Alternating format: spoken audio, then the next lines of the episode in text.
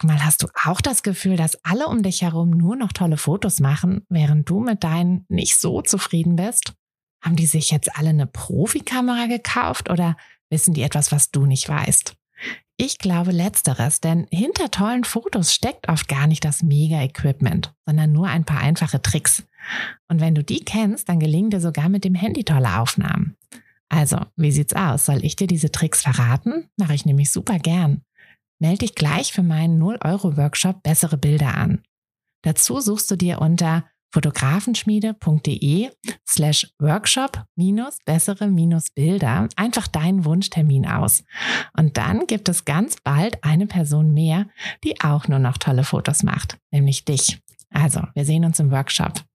Herzlich willkommen zu einer neuen Espresso-Folge. Hier bekommt ihr ja immer einen kleinen Tipp und so soll es auch heute sein für euren Alltag, ähm, auch eher wieder ganzheitlich für euren Alltag.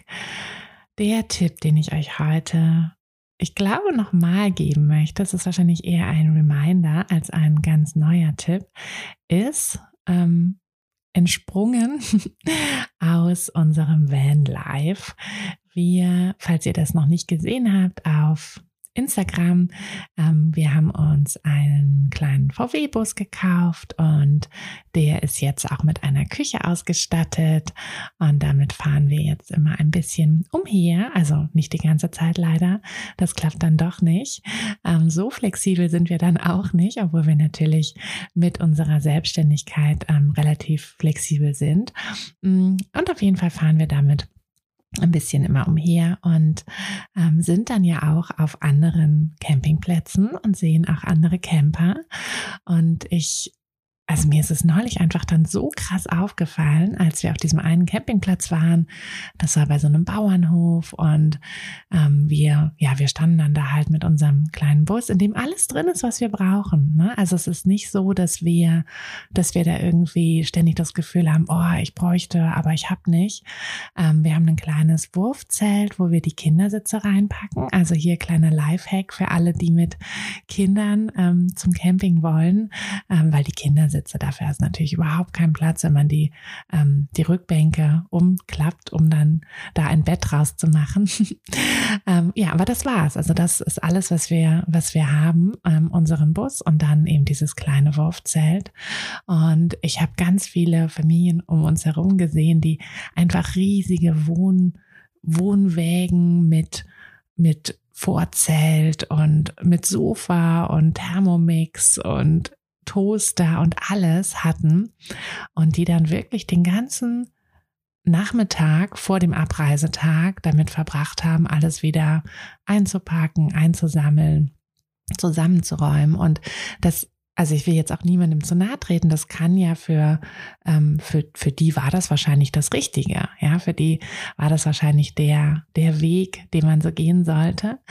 Ähm, und die fühlen sich damit auch wohl. Aber ich habe mir nur so gedacht, mh, hm, gut, dass wir das nicht haben. Erstens, weil wir konnten natürlich den ganzen Nachmittag ähm, andere Sachen machen und mussten nicht aufräumen. Ähm, bei uns war das Aufräumen morgens nach dem Aufwachen schnell die Rückbank wieder umgeklappt, das Dachzelt eingefahren und die äh, Schlafsäcke ähm, quasi hinter die Rückbank geschmissen und fertig. Und die Kindersitze wieder eingebaut natürlich.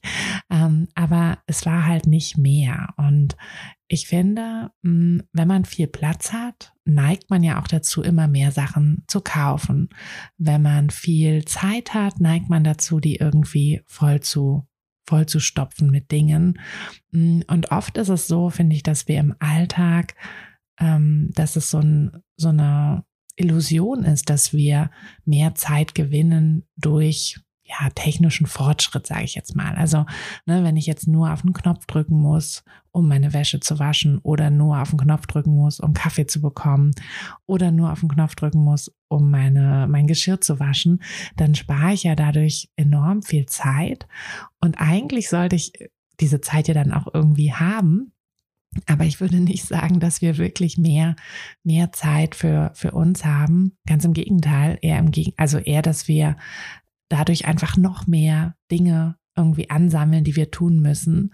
Na, also unsere Großeltern hatten vielleicht keine Geschirrspülmaschine, aber sie hatten halt auch kein Social Media, keine Handys, mit denen sie immer erreichbar waren und ähm, und all diese Dinge, die wir quasi anhäufen, die tun uns manchmal gar nicht so gut. Und da ist es mir jetzt einfach beim Van Life wieder so ein bisschen aufgefallen, wie angenehm es ist, weniger zu haben, weniger weniger To-Dos zu haben, weniger, weniger Kram auch um mich herum zu haben und wie, ja, wie das einfach was mit mir macht. Und ich finde, und da ich wollte das einfach nochmal so ein bisschen an euch weitergeben, dieser Gedanke, räumt auf, ne? räumt euer räumt euer Leben auf, klingt ein bisschen hart, aber am Ende ist es das halt. Ne? Wenn wir in, einer, in einem zugemüllten Büro sitzen, können wir uns nicht richtig auf unsere Arbeit konzentrieren. Dann haben wir, wenn wir ein zugemülltes Zuhause haben, haben wir immer das Gefühl, permanent überfordert zu sein, permanent immer hinten dran zu hängen, immer Ne, wir, wir sind nicht on top of things, sondern wir hängen irgendwie immer hinten dran.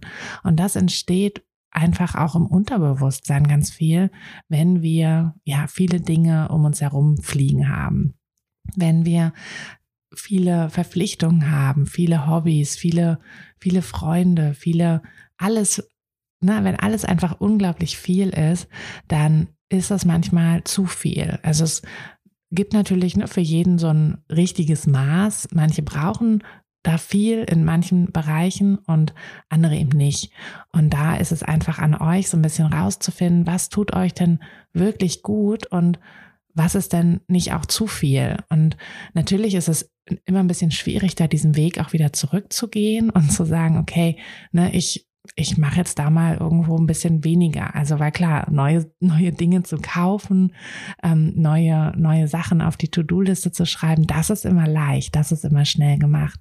Aber das Ganze dann wieder, wieder zurückzufahren, das ist oft gar nicht so leicht. Also aber das ist halt auch wichtig. Und ich finde, ist es auch völlig wurscht, welchen Bereich wir da nehmen. Also ob das jetzt ein ähm, eine Sache ist, sowas, was, was physisches, ne? unser Kleiderschrank zum Beispiel. Ob wir jetzt unseren Kleiderschrank uns mal anschauen und schauen, was da wirklich drinne ist und was wir davon wirklich anziehen und den einfach mal in Ruhe aufräumen. Und dann werdet ihr schon merken, dass das schon mal sich einfach gut anfühlt, dass wir morgens schon mal weniger gestresst sind, wenn wir da irgendwie vor einer Riesenauswahl an Klamotten stehen, ähm, die wir sowieso nicht anziehen mögen, wo wir dann vielleicht manchmal auch aus, ja, ich habe es ja jetzt gekauft und da muss ich auch mal anziehen, ähm, irgendwas anziehen, was wir gar nicht mögen.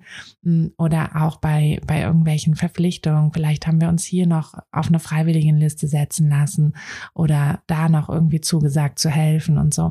Das sind ja alles Dinge, einzelne Bereiche im Leben, bei denen wir gucken können, wo ist es nicht irgendwie zu viel geworden, wo haben sich zu viele Dinge angehäuft. Und dieses Anhäufen, da müssen wir immer mal wieder aufräumen, ne? immer mal wieder gucken, ähm, wo ist es nicht zu viel in allen Bereichen unseres Lebens, also sowohl im physischen als auch im psychischen, psychischen ähm, Bereich. Also ja, das ist mein ähm, mein, mein Tipp für heute.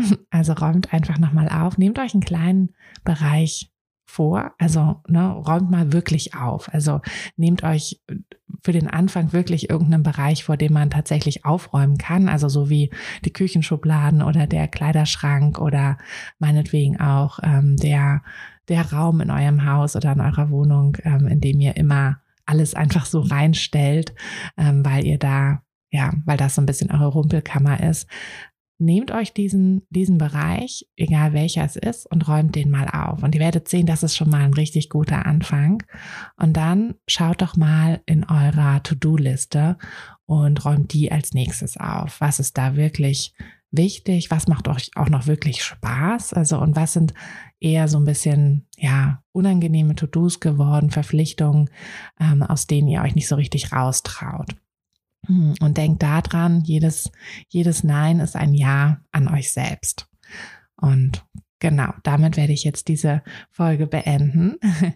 Ich sage Ja zum nächsten Kaffee und freue mich, wenn wir uns in der kommenden Woche wieder hören. Bis dann, ihr Lieben, eure Tina. Hey du, Fotografin, hast du dich schon auf die Warteliste für die nächste Business-Kursklasse gesetzt? Nein? weil du noch keine Fotografin bist oder weil du keine sein möchtest? Weißt du, was ich glaube? Dass du schon viel weiter bist, als du vielleicht denkst und dass du nur noch etwas Hilfe bei den konkreten Schritten in dein Fotobusiness brauchst und jemanden, der dich unterstützt und dir bei Fragen und Problemen weiterhilft. Genau das also, was du im Businesskurs bekommst.